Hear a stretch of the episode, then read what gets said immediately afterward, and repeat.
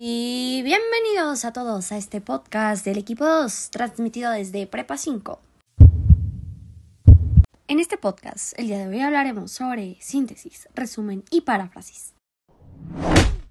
Ahora hablemos un poco del resumen con Grecia Yareli.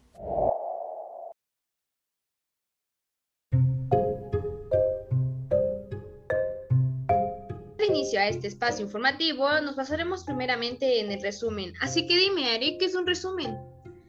Un resumen es una exposición breve, oral o escrita de las ideas principales o partes de un asunto o materia. Pero, ¿cuáles son las características? Bueno, el resumen se caracteriza por su contenido relevante, su claridad y precisión, su brevedad, su lenguaje propio, su objetividad y orden y por supuesto su redacción correcta, adecuada y coherente. Sin embargo, suelen cometerse varios errores. ¿Quieres mencionar algunos?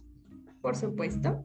Se añade información que no está en el texto. Las ideas principales se expresan de manera incompleta o imprecisa. Ha utilizado o copiado frases o expresiones literales del texto original.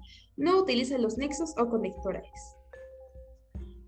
Pero, para resumir bien, hay que leer el texto cuantas veces te sea necesario hasta tener su comprensión total. Subrayar las ideas principales, siempre y cuando tengan unidad y sentido. Realizar un borrador. Y para finalizar, redactar las ideas principales con nexos de forma que exista hilación en el contenido. Iniciando con síntesis, tenemos a Moni y Pris.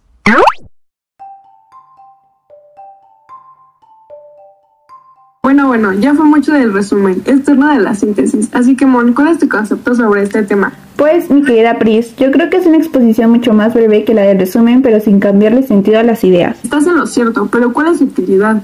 Pues puede ser usada para captar lo esencial e importante y saber qué contenido del texto se puede omitir y cuál usar.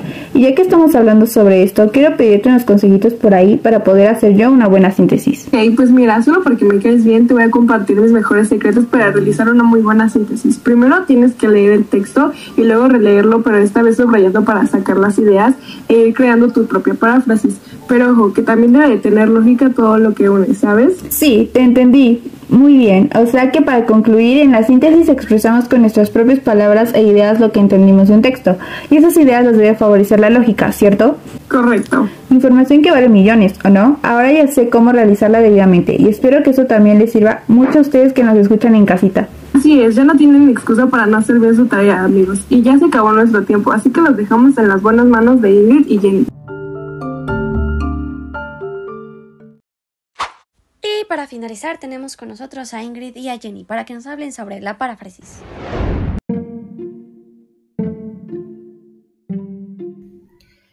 Para finalizar, entraremos al tema de la paráfrasis, la cual consiste en explicar un texto con las propias palabras sin cambiar el sentido original. Exacto, muchas gracias por esa introducción y ahora adentrándonos al tema, hablemos sobre cuáles son las características. Pues tienen varias características, como por ejemplo se basan en los sinónimos y deben respetar el texto original. No olvides que también debe ser objetiva y precisa. Elaborar una paráfrasis es muy sencillo, ¿no lo crees, Ingrid? Así es, Jenny. Lo principal es comprender el texto original. Luego se tienen que extraer las ideas principales del texto y luego las secundarias. Y luego para finalizar, ¿qué se hace?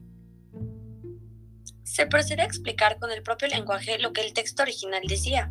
Oh, genial, pero según recuerdo hay dos formas de escribir una paráfrasis, la paráfrasis mecánica y la paráfrasis constructiva.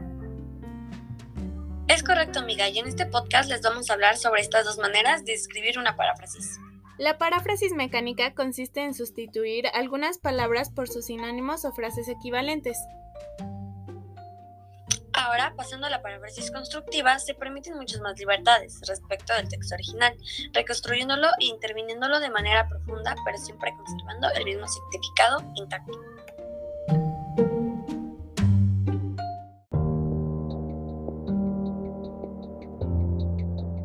Y así cerramos este podcast, esperando que haya sido de su agrado.